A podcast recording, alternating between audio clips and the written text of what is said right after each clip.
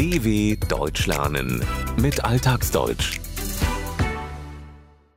Die Schweiz auf dem Weg zum Veloland. Die Schweiz ist bekannt für vieles, aber nicht unbedingt dafür, ein Land der Fahrradfahrer zu sein. Das soll sich ändern. Fahrradschnellwege sollen mehr Menschen dazu bringen, vom Auto aufs Velo umzusteigen. Die Niederlande kennen wir als typisches Fahrradfahrerland. Hier ist es schön flach und man kann bestens ohne große Anstrengung radeln. Anders sieht es in der bergigen Schweiz aus. Sie gilt nicht als traditionelles Fahrradland. Dennoch sollen auch hier mehr Menschen vom Auto aufs Velo umsteigen. Velo ist, wie viele andere schweizerdeutsche Begriffe, dem Französischen entlehnt. Wie in dem einen oder anderen europäischen Land möchte man auch in der Schweiz Radschnellwege bauen, Veloschnellrouten bzw. Velostraßen genannt.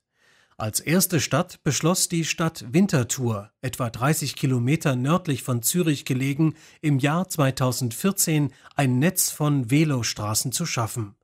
Wer die 100.000 Einwohnerstadt besucht, dem fällt beispielsweise schon am Bahnhof auf, dass sich hier in Fahrradständern ein Velo ans andere reiht.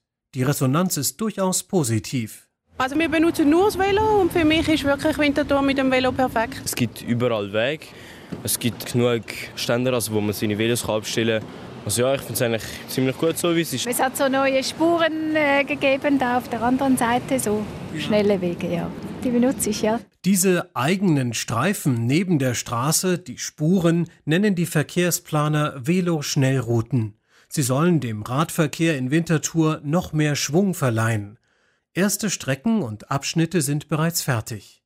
Kurt Egli vom Schweizer Fahrraddachverband Pro Velo beschreibt das Projekt.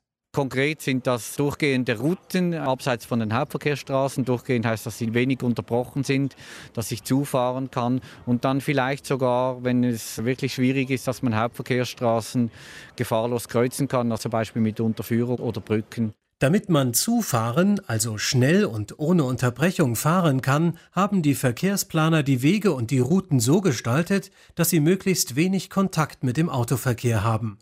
Und da, wo der Kontakt nicht zu vermeiden ist, wo beispielsweise eine Hauptverkehrsstraße überquert, gekreuzt wird, fährt man unter der Straße durch oder oben drüber. Die Schnellrouten haben zudem einen weiteren Vorteil gegenüber herkömmlichen Fahrradwegen. Sie sind breiter. So kann ein Fahrrad mit einem Hänger zum Beispiel für Kinder oder für Lasten ohne Schwierigkeiten überholt werden.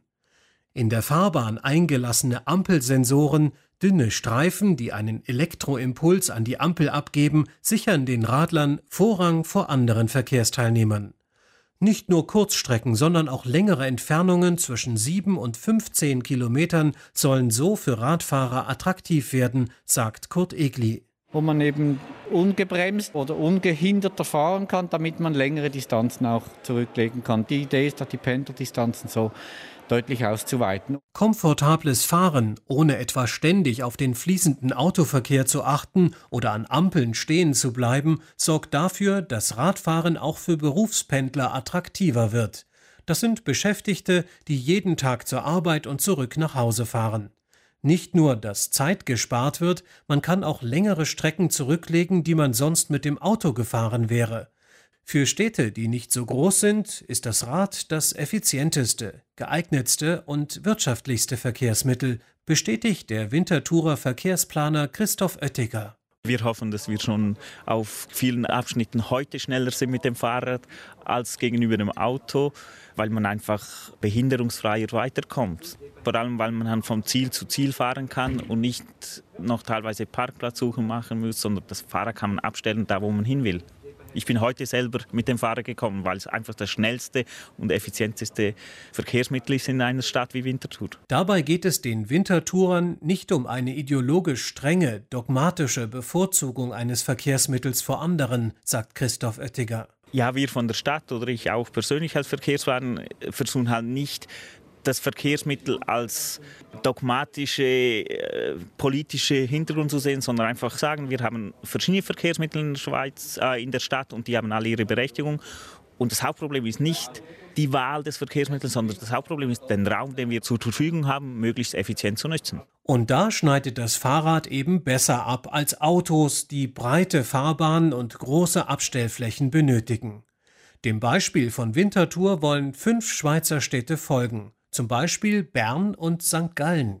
Seit 2016 testen sie Möglichkeiten, den Radverkehr zu fördern, ohne jedoch Autos komplett zu verdrängen, vergleichbar zur in Deutschland bekannten Fahrradstraße. Sollte der Versuch erfolgreich verlaufen, dann soll die Velostraße in der Schweiz gesetzlich verankert werden. dw.com/alltagsdeutsch